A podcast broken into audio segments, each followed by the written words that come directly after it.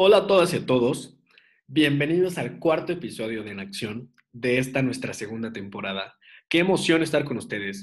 En serio, se extraña mucho los días de la semana en donde no podemos platicar y sobre todo donde no podemos compartir con amigas y amigos que en verdad admiramos y nos inspiran muchísimo. Y en este sentido, el día de hoy les traigo una de mis invitadas más especiales porque más es una amiga personal que aprecio muchísimo, que admiro aún más ella es Frida Fernanda Medina González y con tan solo 25 años es licenciada en comunicación por la Facultad de Ciencias Políticas y Sociales de la Universidad Autónoma del Estado de México.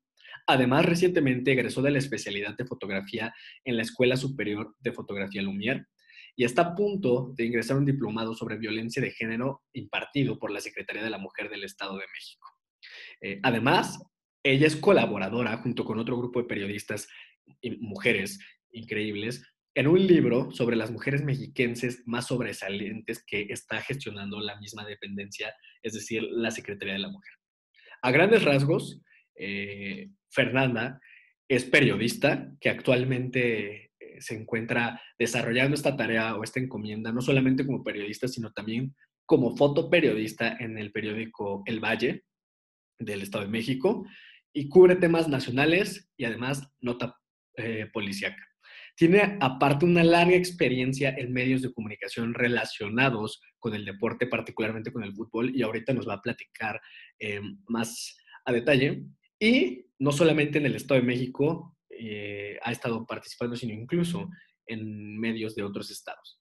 En cuanto a la fotografía, su obra se ha expuesto en el Estado de México, en la Ciudad de México, eh, tanto por instituciones públicas como privadas.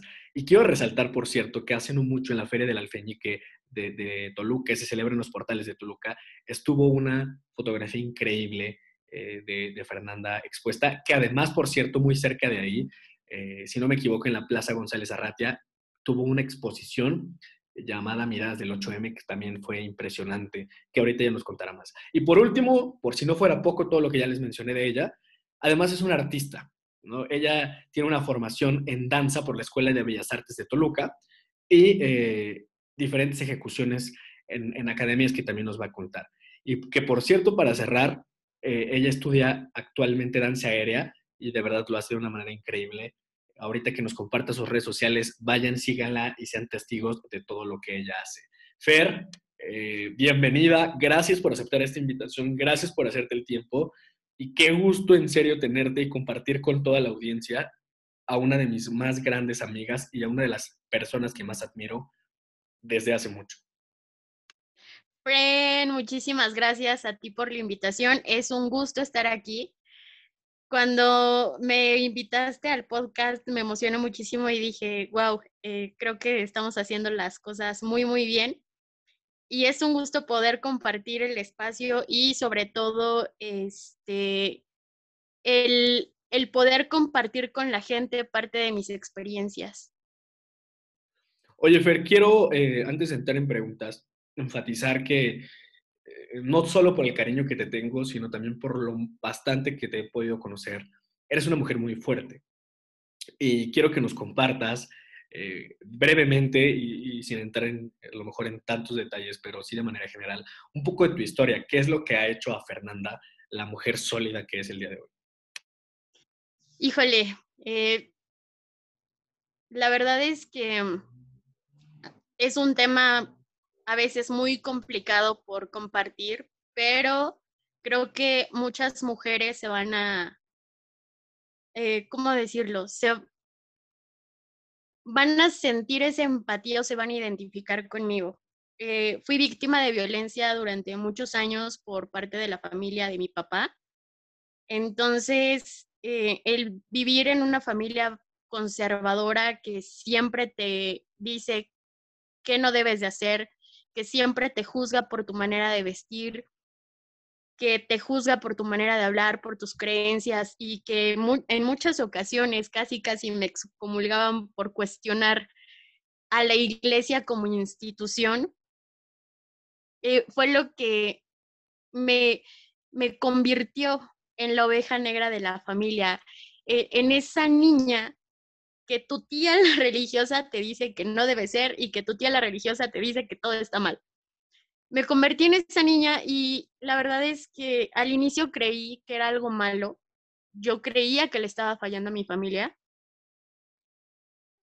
Pero parte de las experiencias que he tenido con otras mujeres que, son, que han sobrevivido a la violencia, con mujeres que tal vez no han sufrido la violencia en la magnitud en la que a mí me tocó vivirla, pero que la han vivido de, desde otras perspectivas, y con mujeres que me ayudaron a, a, salir del hoyo en el que estaba, porque de verdad que toqué fondo de una manera muy, muy fea, fue lo que hizo que me diera cuenta que al final de cuentas, la única voz que me debía de importar y la única crítica que me debía de importar y la única percepción que me tenía que importar era la mía. Y si yo me sentía bien siendo esa oveja descarriada, la oveja número 100 eh, perdida, si me sentía bien siendo esa oveja negra, es porque era mi esencia. Entonces hice las paces con eso. Y mientras mucha gente me empezó a señalar por ser tal vez, este, bueno, por no ser el prototipo que socialmente se espera de una mujer, me empezó a gustar, me empecé a sentir cómoda con eso.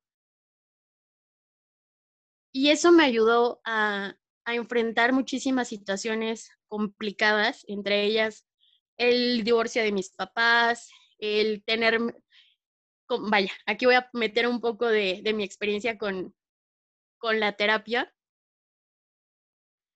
Fue una situación que me hizo madurar de una manera tan rápida porque me tuve que hacer cargo de situaciones que no me correspondían y que aparte de hacerme cargo de esas situaciones, tuve que empezar a ver por mí. Me independicé por primera vez a los 18 años, casi casi entrando a la universidad. Después regresé a casa de mi papá. Este, tuve por ahí unos problemas de salud en 2019 y este, hasta hace dos años fue cuando decidí cortar lazos por completo con la familia de mi papá me volví a independizar, me vine a vivir a Toluca y pues a raíz de eso la verdad es que mi vida dio un giro muy grande y me quedó me quedó este sabor de boca muy bueno porque empecé a brillar aún más. Se empezaron a dar muchas cosas que yo estaba esperando en cuestión de trabajo, en cuestión fotográfica, en cuestión artística, empecé a conocer a muchísima gente que me empezó a aportar más de lo que la gente me, que, de la que estaba rodeada me estaba restando. Entonces, me limpié por completo, me desintoxiqué de todo eso y te puedo decir que ahora con mucho o con poco, estoy llevando una vida plena, estoy llevando una vida llena de felicidad donde me siento contenta con lo que hago, donde ya puedo mandar al carajo a la gente que no le gusta lo que hago o que me juzga por ser como soy y que aprendí en este proceso que la gente que realmente me quiere va a estar conmigo a pesar de la personalidad que tenga. Entonces, estoy muy agradecida con todas las mujeres que me han, que me han ayudado a levantarme de las veces que me he caído, porque creo que eso es algo que ahora tenemos que destacar y que es una evolución que se ha dado últimamente y con lo que estoy muy contenta y es el apoyo entre mujeres, que ya dejamos de vernos como competencia y que nos empezamos a ver como centros de apoyo, como redes de apoyo y que ya sabemos que podemos acercarnos con otras chicas y decirle, oye, ¿sabes qué me está pasando esto? No sé cómo cómo hacerle, cómo le estás haciendo tú, dame un consejo y que con toda la tranquilidad y disposición del mundo, muchas de ellas te tienden la mano. Entonces, eh, eso es algo que me ha motivado día con día y también eh, toda esta parte donde mm, pasó algo muy gracioso porque después de que me armé de valor y a través de un video en redes sociales conté parte de mi historia, muchas chicas comenzaron a escribirme cuando tenían situaciones complicadas, cuando necesitaban eh, alguna orientación jurídica, cuando necesitan eh, acompañamiento psicológico, me preguntan a mí, me preguntan por mi, por mi terapeuta. Em, muchas niñas me han escrito para decirme, Fer, eres mi inspiración, Fer, yo quiero ser como tú. Y no hay halago y no hay un reconocimiento más bonito que niñas pequeñas te tomen como su ejemplo, porque entonces es ahí cuando yo me doy cuenta que estoy haciendo las cosas bien y que ha valido absolutamente la pena la forma en la que he picado piedra, aunque mucha gente no le gusta. A, mucha gente no le ha gustado cómo hago ruido, la manera en la que me he hecho escuchar y me dicen, es que no es la forma, pero vaya, es, es como a mí me ha funcionado, me siento cómoda y me siento feliz con eso.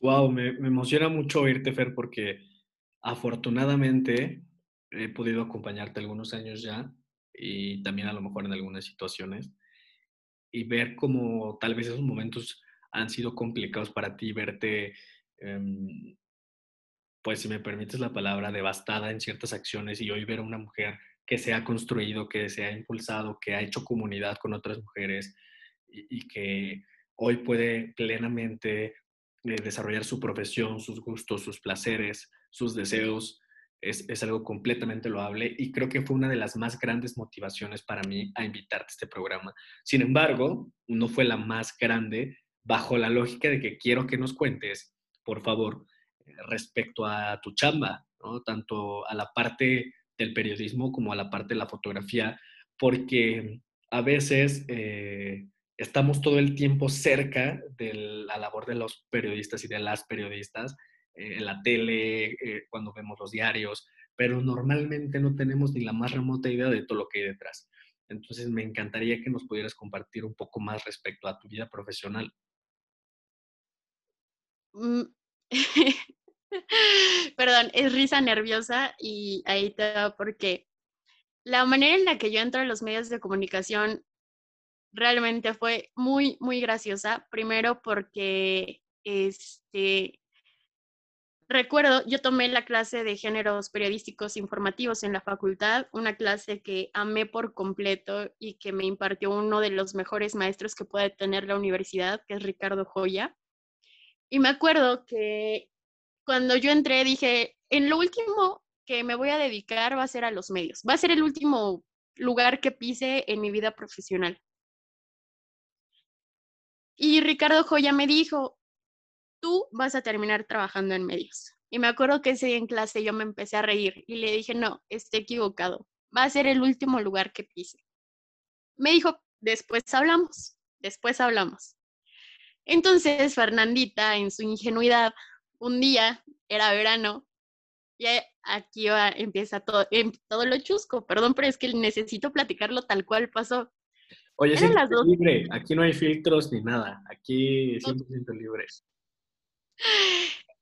Eran vacaciones de verano, yo estaba por cursar el cuarto semestre de la licenciatura y me marca, eran era las 2 de la tarde, un lunes a las 2 de la tarde, yo en pijama, viendo televisión en la casa de mi papá, mi, o sea, la desfachatez total. Y me marca el primo de quien era mi novio en ese entonces y me dice, oye prima, ¿qué crees? Me acaba de marcar una amiga para decirme que están buscando corresponsal para una agencia de periodismo deportivo. ¿Qué onda? ¿Te lanzas? Entonces, pues yo me saqué de onda y dije, oye, tiene años que no me, que no hago deporte. Literal, años. La última vez que yo toqué un balón de fútbol estaba en la primaria. Y lo toqué justamente, bueno, la última vez que toqué eh, un balón de fútbol fue justamente por eh, toda esta, todos estos prejuicios, ¿no? De, de las mujeres no deben de hacer deporte porque los deportes solamente son para hombres y si te dedicas a eso, entonces eres una marimacha y una machorra. Pensamientos de gente ignorante. Entonces, eh, pues yo le dije a este chavo, oye, eh, pues tiene años que no, que no sé nada de nada sobre deportes y muchísimo menos de fútbol. Me dijo, por eso no te preocupes, te van a dar capacitación, nada más dime si te animas para pasarle tu contacto. Entonces dije, bueno, ¿por qué no? Chicle y pega. Entonces, eh, me marca el que en ese entonces era, iba a ser mi jefe directo y me dice, ¿sabes qué? Pues nos te recomendaron, nos pasaron tu contacto, este, vas a estar en capacitación dos semanas, pero no eres la única aspirante. Hay cuatro aspirantes más y yo era la única mujer. Entonces, pues obviamente yo solita me hice chiquita, el, famoso síndrome de la impostora le llamamos, o se le llama más bien, donde nos han enseñado o nos inculcaron que teníamos que como mujeres tenemos que dudar de nuestras capacidades y más si se trataba de entrar en un terreno de hombres, hago comillas, aunque no lo puedan ver. Y dije, chino, o sea, hay más prospectos que desayunan, comen, cenan, se bañan, todo con fútbol. A comparación de mí, que tiene años que no tengo nada que ver con, con, el, con el medio deportivo. Pero dije, bueno, ahora le va. ¿Por qué? Porque mi abuelo materno me enseñó que cuando una puerta se entreabre, la tengo que patear y me tengo que meter. Y si me toca aprender a punta de catorrazos, aprendo a punta de catorrazos. Entonces dije, bueno, me voy a rifar como las grandes y estuve en esa capacitación las dos semanas. Me acuerdo que en ese entonces estaba la, empezaba la remodelación del estadio Nemesio 10 eh, y mandaron al equipo del Deportivo Toluca a jugar al estadio, eh, al Chivo Córdoba, en la universidad. Me acuerdo que me marcan un día antes de la agencia y me dicen, oye Fer, ¿sabes qué? Te tienes que mover a las oficinas del Deportivo Toluca para que te entreguen tu acreditación, porque el domingo te toca cubrir el partido de Tigres contra Toluca.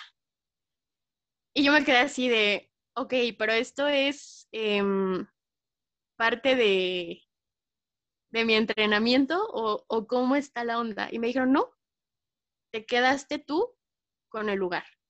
Entonces no sabes la sorpresa y la satisfacción que fue para mí el haber visualizado lo siguiente. Cinco prospectos y siendo la única mujer, años sin tener nada que ver con el, con el deporte, con el fútbol en general, fue una sorpresa muy grande, pero claro que alimentó mi ego, claro que me aventó hacia adelante y me motivó demasiado. Y entonces se vino un proceso de aprendizaje muy cañón, porque no solamente era poner en práctica lo que había aprendido de géneros periodísticos en la universidad, sino que era volver a reaprender lo que era el fútbol como deporte y aparte escribir sobre eso. Y no solamente eran notas informativas, a veces era, te, te avientas la previa, te avientas la crónica, y perdón, pero hay veces que se me cruzan las antenas cuando me preguntan mi nombre y no sé si decir el de Frida o el de Fernández y creen que me aprendiera los nombres de todos los directivos, de todos los jugadores y así como de que, a ver, espérenme.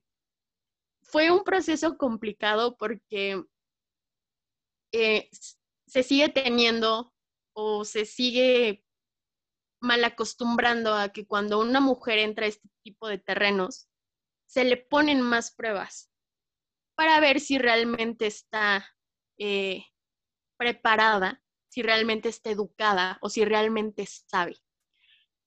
Situación que me incomoda y no me gusta porque como mujer cuando te equivocas te lo señalan más y no es como que te hagan una crítica constructiva, sino que me he dado cuenta que la mayoría de los hombres que son eh, aficionados a este deporte lo hacen de una manera muy hiriente donde no te dicen, oye, te equivocaste en el nombre de tal jugador, no es así, no. O sea, ahí de plano, y perdón por las palabras, pero así ha sido.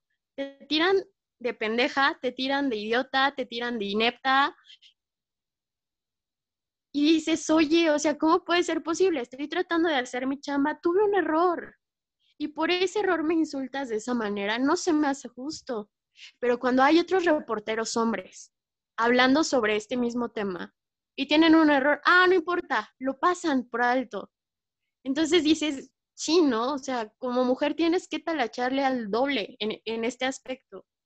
Pero bueno, para no hacer el cuento tan largo, tuve una muy mala experiencia con esta agencia porque eh, no, no cumplían con los pagos. Nos llegaban a deber hasta cinco o seis quincenas. Y bueno, tú que me conoces sabes que soy la madre de que busca la justicia y soy la persona que odia las injusticias. Entonces me acuerdo que hubo una ocasión que organicé un paro laboral con todos los reporteros, porque la agencia tenía reporteros eh, en cada estado y en, algunas, en algunos estados tenía hasta de dos, de a tres reporteros para cubrir a un solo equipo de fútbol. Entonces los organicé, bajamos, como decimos en el medio, bajamos cámaras, bajamos este, grabadoras, bajamos absolutamente todo y no dejamos y no trabajamos como dos o tres días más o menos hasta que nos empezaran a pagar porque hasta eso tenían no nos pagaban nos debían las quincenas y aparte querían que siguiéramos haciendo coberturas entonces em, se enteran que la que organizó todo este embrollo fui yo y en diciembre de 2018 hacen supuestamente una evaluación para ver quién se iba o quién se quedaba. Yo ya sabía que yo me iba a ir.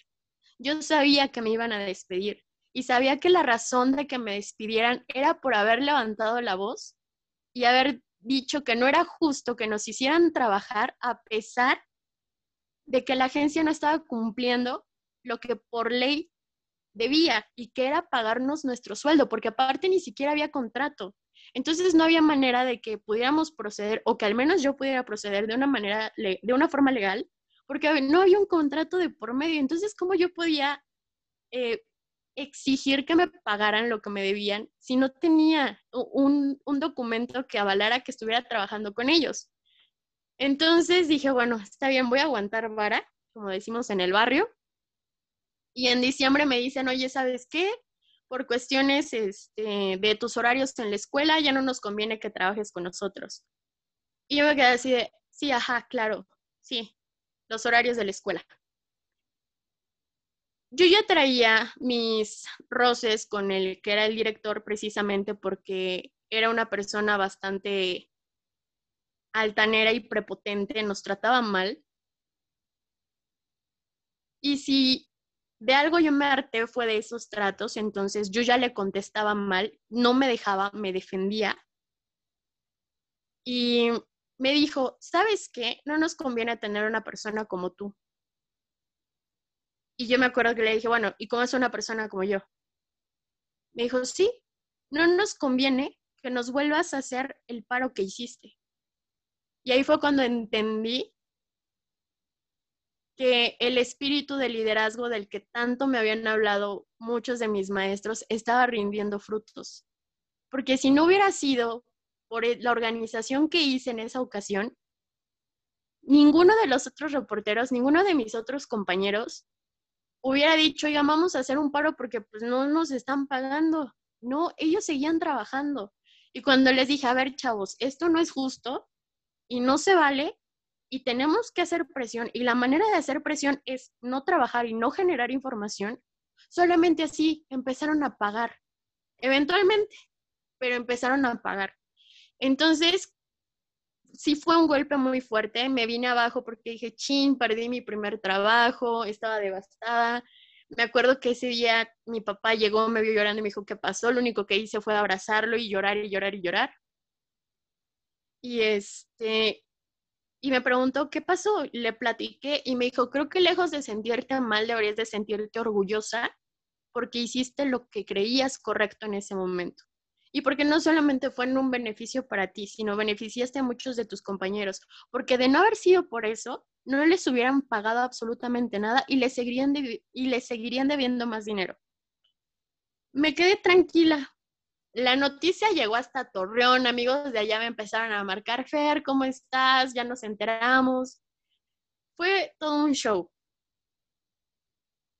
En este inter eh, conocí a mi maestro de vida, a una de las personas más especiales, a una de las personas a las que amo con todo mi corazón, que me ha enseñado todo lo que sé de periodismo, aparte de Ricardo Joya, pero él me lo ha enseñado en la práctica. Me ha enseñado a talacharle, me ha enseñado a incluso hasta formular preguntas, lo más básico. De verdad que la gran parte de mi carrera periodística ha sido gracias a él y que es con quien hoy trabajo, es Pepe Nader. Él se entera de toda esta situación y me invita a trabajar con él en el valle.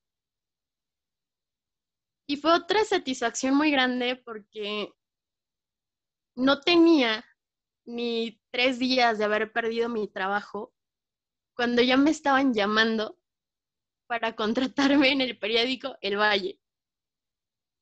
Cuando yo le platico esto a mi papá, me dijo, ahí está, te estás dando a conocer por tu trabajo. Entonces fue un cambio completamente drástico porque pasé de escribir de deportes a escribir sobre nota nacional, política, nota policiaca, eh, de vez en cuando por ahí eh, eh, aspectos económicos, finanzas, que sí son temas que no me gustan, pero pues a creer o no lo tengo que hacer. He aprendido muchísimo en, en ese trayecto y que aparte también tengo la libertad de escribir y de hacer propuestas sobre notas culturales, este, eventos, y que yo paso solamente la invitación y me dicen si, si, si me puedo lanzar o si no me puedo lanzar. Llegando al valle, quedó un torneo fuera de, de Toluca, no lo cubrí. Pepe ya sabía que a mí me gustaba, me gusta mucho la fotografía termina ese torneo que yo estuve de descanso y un día me dice, oye, ¿sabes qué? Necesito que vengas a la oficina, te tengo una sorpresa. Yo me saqué de onda porque dije, bueno, ¿por qué me tienes una sorpresa? Pero bueno, llegué y toda la onda y me dice, ¿sabes qué? Necesito que cierres los ojos y no los abras hasta que yo te diga. Y yo así de, ah, ok, bueno, está bien, ¿no? Cerré los ojos y me dice, ábrelos.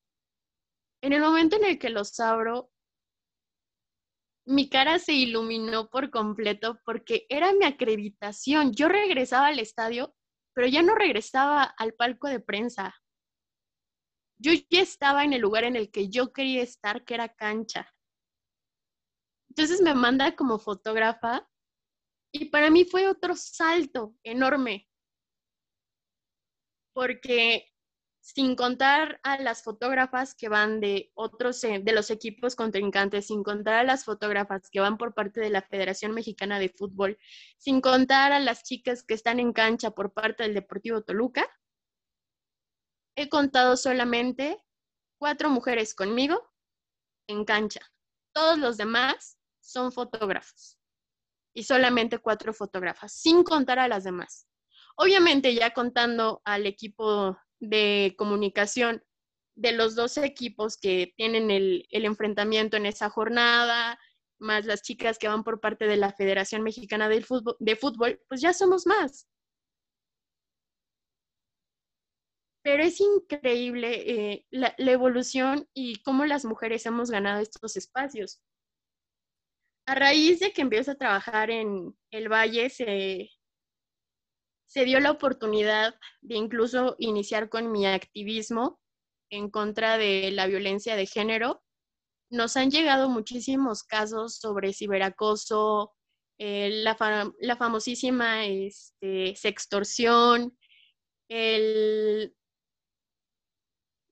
estas venganzas pornográficas que hacen muchos chavitos de pasar las fotografías íntimas de niñas, muchas de ellas menores de edad, y hubo, durante, durante la pandemia, este fenómeno se disparó demasiado, que recuerdo que un domingo, eh, Pepe y yo estuvimos trabajando todo el día, todo ese domingo atendiendo llamadas, vinculando a las chicas que estaban siendo extorsionadas por un grupo de niños, porque aparte eran menores de edad los que estaban haciendo todo, todo este caos.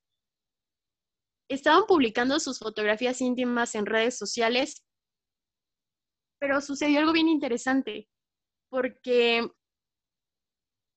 no les pedían dinero como tal, les pedían puntos en videojuegos. Entonces, cuando nosotros leíamos las capturas de pantalla, llegamos a esa conclusión y Pepe me decía, es que date cuenta, o sea, quienes están haciendo esto son menores de edad. ¿Quién pide puntos en videojuegos? Entonces nos convertimos también en ese vínculo de víctimas e instituciones gubernamentales para atender estos casos. Y que fue un trabajo también muy complicado porque muchas de ellas no querían recurrir a la denuncia. Entonces tenía que dejar de lado mi papel como periodista y entrar como activista y como sobreviviente de violencia y explicarles que era importante que realizaran la denuncia para que se pudiera hacer algo al respecto. Muchas de ellas, pues por el miedo de que sus papás no se fueran a enterar y las fueran a regañar, decidían no hacerlo. Entonces buscamos la manera con las visitadoras de la Comisión, de, la Comisión de Derechos Humanos del Estado de México que se pudiera llevar a cabo el procedimiento sin necesidad de que las afectadas lo, lo compartieran con sus papás por el miedo a, a regañadas, ¿no? Digo, yo lo entiendo porque igual me sucedió en una ocasión y también era muchísimo el miedo de decirle a mi mamá o decirle a mi papá, oigan, me pasó esto, ¿no? Entonces, eh, se han dado muchísimo estas situaciones. Eh, con el periódico he podido vivir muchísimas experiencias a raíz de, de que llegué a manos de la gente adecuada mi carrera como periodista empezó a despuntar más, al grado de que me hablaron de, en este caso de AM Querétaro, fue la primera vez que salieron a las calles eh, el contingente de Catrineando, que es el desfile de Catrinas que se hace aquí en Toluca en, el marco de, la celebración de Día de Muertos. Entonces, y me contactaron por medio de un amigo de Querétaro.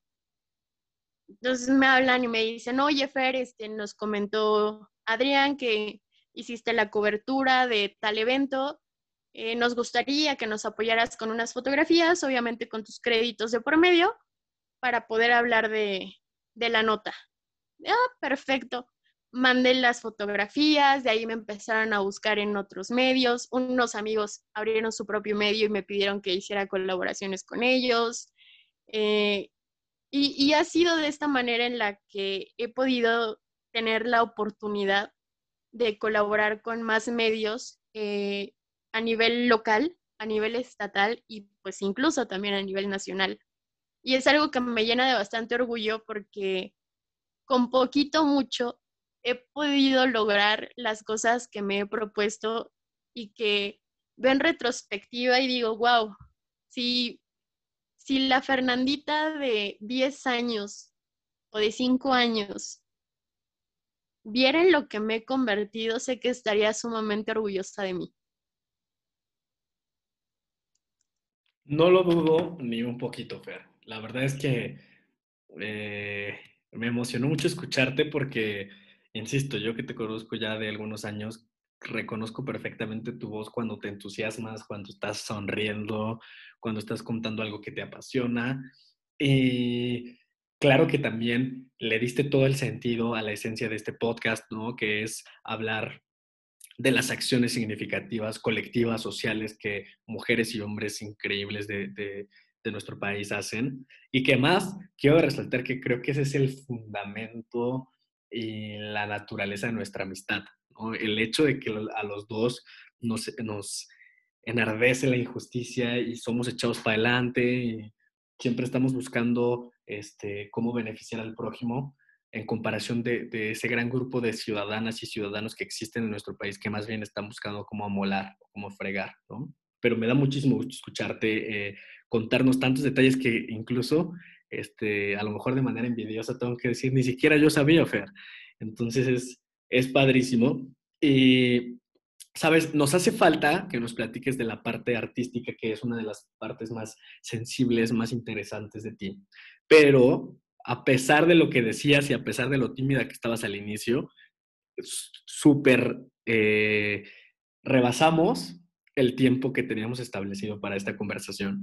Entonces tendremos que dejar para una próxima sesión ese aspecto que seguramente podremos dar un espacio particular porque no solamente practicas eh, ciertas, ciertas eh, categorías del arte, del arte, sino que más tienes conocimiento y, e incluso hace poco, eh, si me permites mencionarlo, autoridades municipales buscaban que tú pudieras hacer ese, ese conexión o ese asesoramiento entre el mundo artístico y la administración pública, pero definitivamente lo tendremos que dejar para otro momento.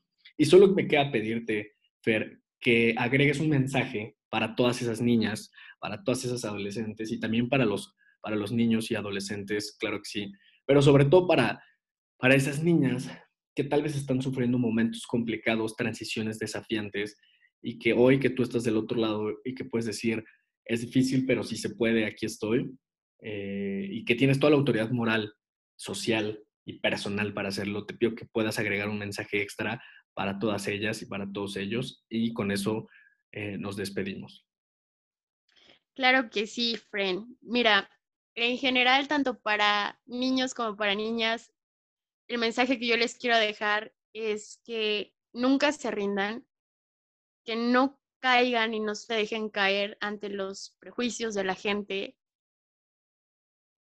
que cuando las personas les digan, no, no lo puedes hacer, en vez de agachar la cabeza, como lo hacía al inicio, se armen de valor y le digan a esa gente que les dice que no pueden, siéntate y observa cómo lo hago.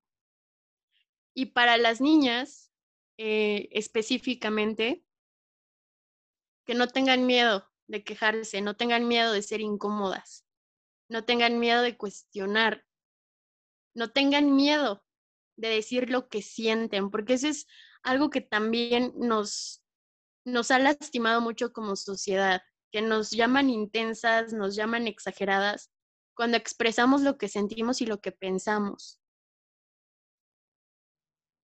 Cuando es importantísimo y es lo más hermoso del mundo ser incómodas. Porque entonces pones a la gente a pensar y a reflexionar y cuestionarse sus propias acciones. Que no permitan que la gente venga y les corte las alas, como trataron de hacerlo conmigo en muchísimas ocasiones y que bueno, es, es esa, esa anécdota ya será para la ocasión que hablemos de, de mi trayectoria artística, porque va mucho de ahí. que no dejen que nadie les arrebate los sueños. Absolutamente nadie tiene derecho de venir y decirte que no puedes hacer lo que tú quieres hacer. Nadie tiene el derecho de venir a decirte que no eres capaz de hacer lo que estás pensando hacer. En el momento en el que alguien te diga, no es que no puedes, no tienes el físico, no tienes la altura, en ese momento agarras tus cositas y te vas y le dice, ¿sabes qué? Nos vemos en unos años y en unos años vas a ver que pude hacer lo que tú me estás diciendo que no puedo. Porque tengo la capacidad, porque tengo la actitud, porque tengo la energía y por, la, por el simple hecho de que quiero hacerlo. Entonces, este sería el mensaje que les dejaría en esta ocasión y en, las, en la próxima, pues ya, eh, en el aspecto artístico les platicaré otra partecita y les dejaré otro mensaje también que sé que les va a ayudar muchísimo. Muchísimas gracias, Fer. Yo me comprometo que para la próxima temporada tendremos a Fer de vuelta con nosotros porque sin duda una de las partes grandes, eh, jugosas e importantes de su vida está en lo artístico que ya lo ha construido no de hace unos años, sino de toda la vida. Y gracias a todas y a todos ustedes que estuvieron hoy con nosotros en este cuarto episodio de En Acción. Qué emoción, eh, en serio, poder tener invitadas e invitados de este tamaño, que aparte, eh, justamente estos cuatro episodios primeros de la, de la segunda temporada han estado repletos de puras mujeres y mujeres que admiro y no solamente en lo personal, sino que además en lo colectivo son muy admiradas y admirables por todo lo que hacen.